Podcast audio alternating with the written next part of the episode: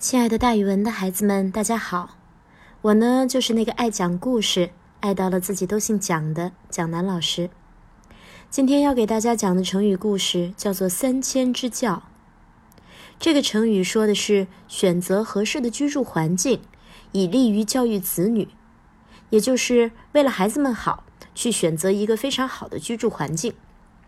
孟子名轲，是我国战国时期著名的思想家和教育家。他三岁的时候，父亲就去世了，由母亲抚养长大。孟母是个很有教养的妇女，为了把儿子培养成为有用的人，非常重视对他的教育。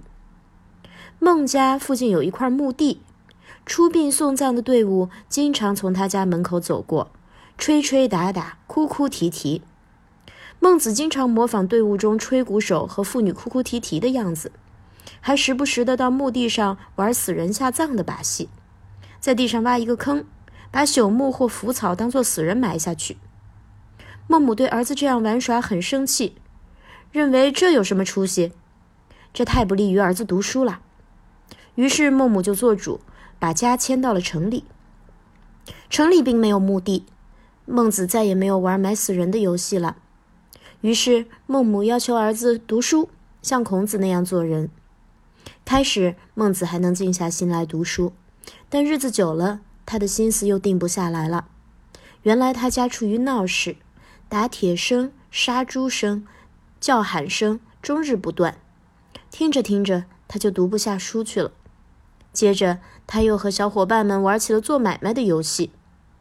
孟母觉得在这个地方居住确实很难集中心思读书。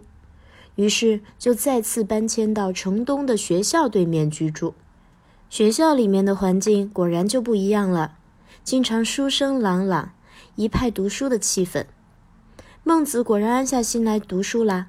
有时候他还向学校里面张望，观看里面的学生是怎样读书的，又是怎样跟随老师演习周礼的。周礼就是周朝传下来的有关祭祀、朝神这些事情的礼仪。回到家里，他竟然也模仿起来。有一天，孟母发现儿子在磕头跪拜，以为他又在玩埋死人的那套把戏，不禁板起了脸。后来听儿子解释说是在演习周礼，他顿时眉开眼笑。不久，他将孟子送进了学校，系统的学习《诗经》《尚书》。孟子的长进很快。后来呀，孟子终于成为了仅次于孔子的名儒。所以人们根据这个故事就总结出来了几个成语，都是一样的意思。比如说“孟母择邻”“孟母三迁”“三迁之教”，都是说选择非常合适的环境居住，以利于教育子女。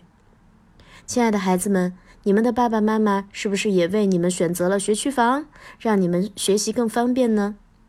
如果是的话，爸爸妈妈也可以称得上是三迁之教了。好了，今天的成语故事就给大家讲到这儿，亲爱的孩子们，咱们明天再见。